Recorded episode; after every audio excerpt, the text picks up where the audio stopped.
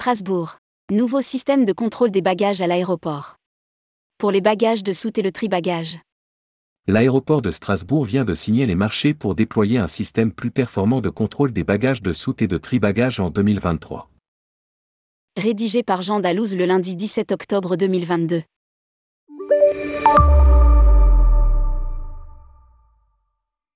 L'aéroport de Strasbourg a retenu l'offre de la société française de Tech-In proposant du matériel Nuctec pour équiper son futur système de contrôle des bagages de soute aux normes standard 3.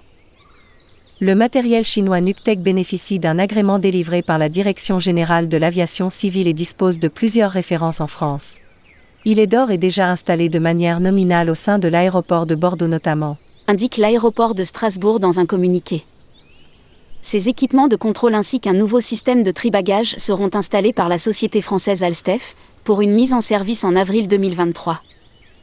La mise aux normes standard 3 du système de contrôle des bagages de soute à l'aéroport de Strasbourg fait l'objet d'une obligation réglementaire européenne afin d'améliorer les systèmes de détection des produits et matériels interdits dans la soute des avions au départ des aéroports européens.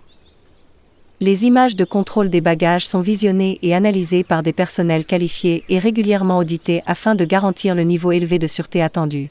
Précise l'aéroport, qui a aussi prévu de maintenir une architecture robuste pour son nouveau système de contrôle des bagages de soute, complètement isolé d'Internet, afin de réduire les risques de cybermalveillance.